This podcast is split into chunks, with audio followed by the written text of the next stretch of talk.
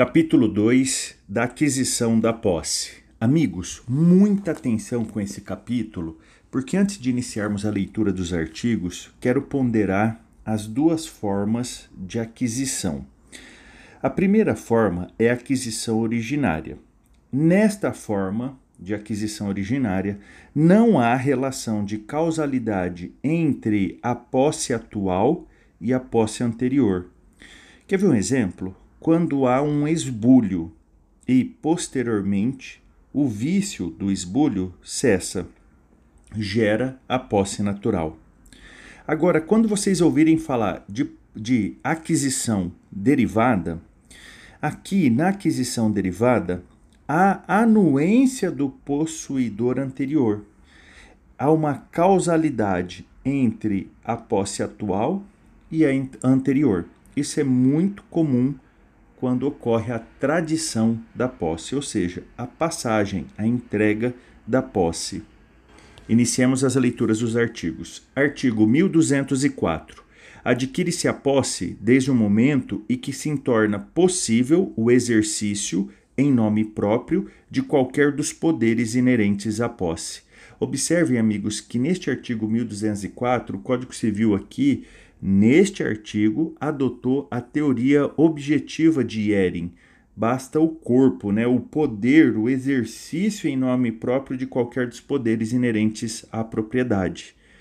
Prossigamos. Artigo 1205. A posse pode ser adquirida 1. Um, pela própria pessoa que pretende ou por seu representante. 2. Por terceiro, sem mandato, dependendo de ratificação. Amigos, esse artigo 1205 é muito cobrado em concurso, principalmente no tocante a posse ser adquirida por terceiro sem mandato. E se é sem mandato, dependerá de uma confirmação, uma ratificação. É, já vi questões em concurso perguntando se a pessoa jurídica irregular pode adquirir posse. E as respostas dos concursos era que não. A pessoa jurídica irregular não pode adquirir posse porque não tem personalidade. Prossigamos. Artigo 1206. A posse transmite-se aos herdeiros ou legatários do possuidor com os mesmos caracteres. Artigo 1207. O sucessor universal continua de direito à posse do seu antecessor, e ao sucessor singular é facultado unir sua posse à do antecessor para os efeitos legais. Artigo 1208. Não induzem posse os atos de mera permissão ou tolerância, assim como não autorizam a sua aquisição os atos violentos ou clandestinos, senão depois de cessar a violência ou a clandestinidade. Lembra quando a gente falou lá no artigo 1200 sobre violência e clandestinidade? É uma posse injusta. Se a posse tem violência ou clandestinidade, a posse é injusta. Prossigamos, artigo 1209. A posse do imóvel faz presumir até prova em contrário a das coisas móveis que nele estiverem.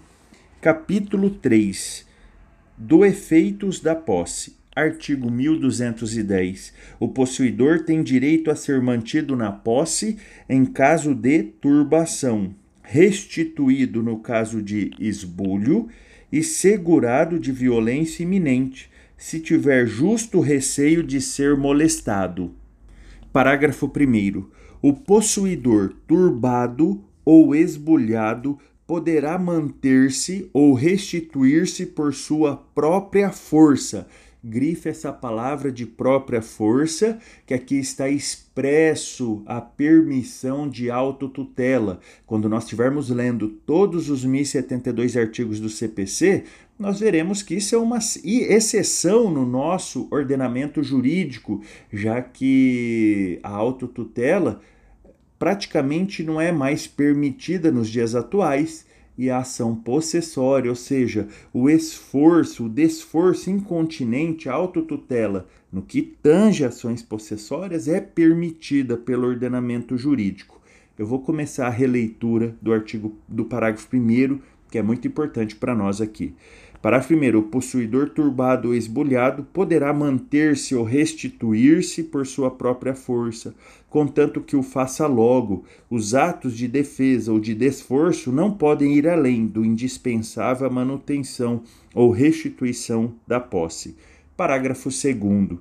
Não obsta a manutenção ou reintegração na posse a alegação de propriedade ou de outro direito sobre a coisa artigo 1211.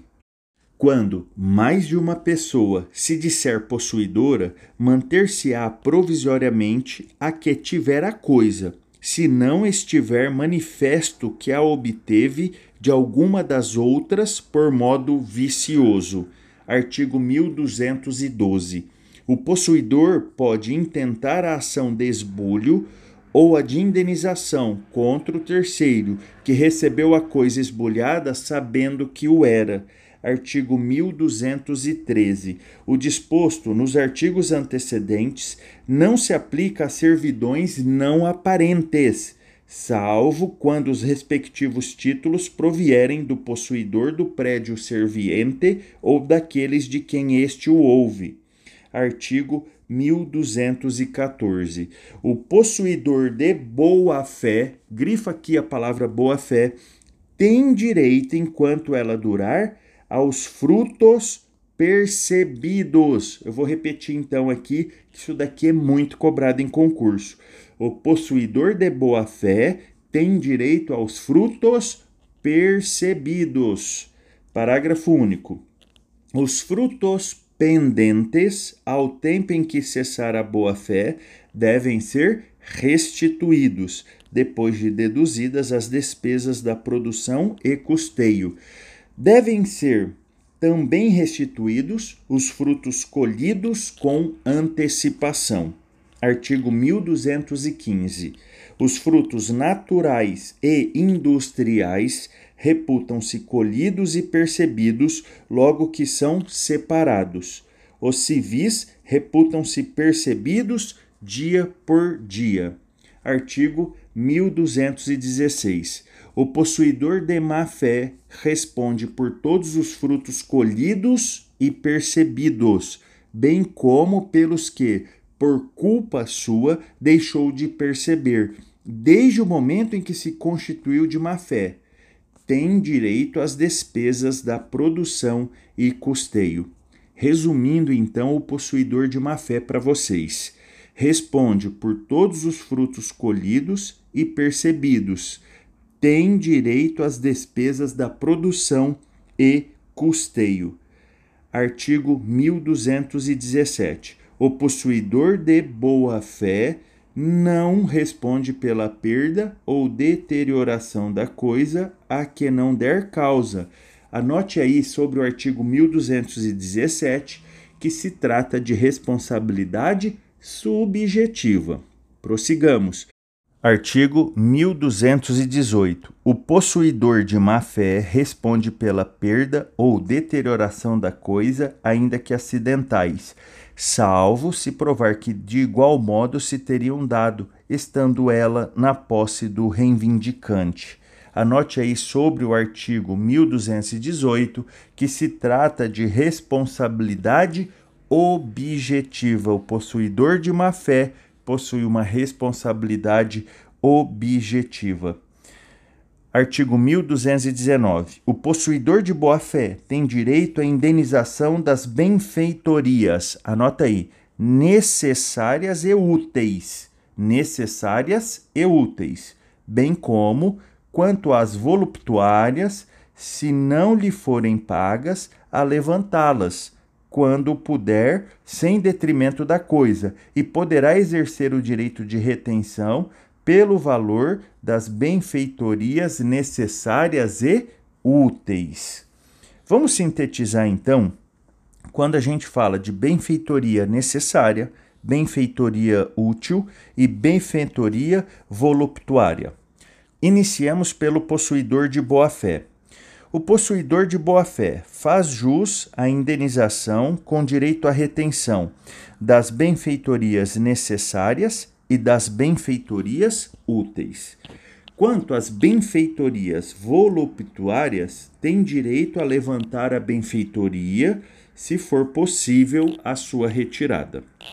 No que tange ao possuidor de má-fé, ele tem direito à indenização sem direito de retenção somente pelas benfeitorias necessárias.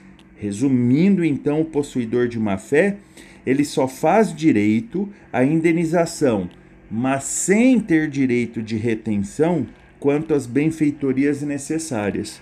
As benfeitorias úteis e voluptuárias o possuidor de má fé não tem direito algum. Amigos, se vocês tiverem alguma dúvida, crítica, sugestão ou elogio, mande-me um direct lá no Instagram, arroba memorize. Aproveita para se inscrever no nosso canal do Telegram, hashtag Civil é Legal. Um grande abraço, bons estudos!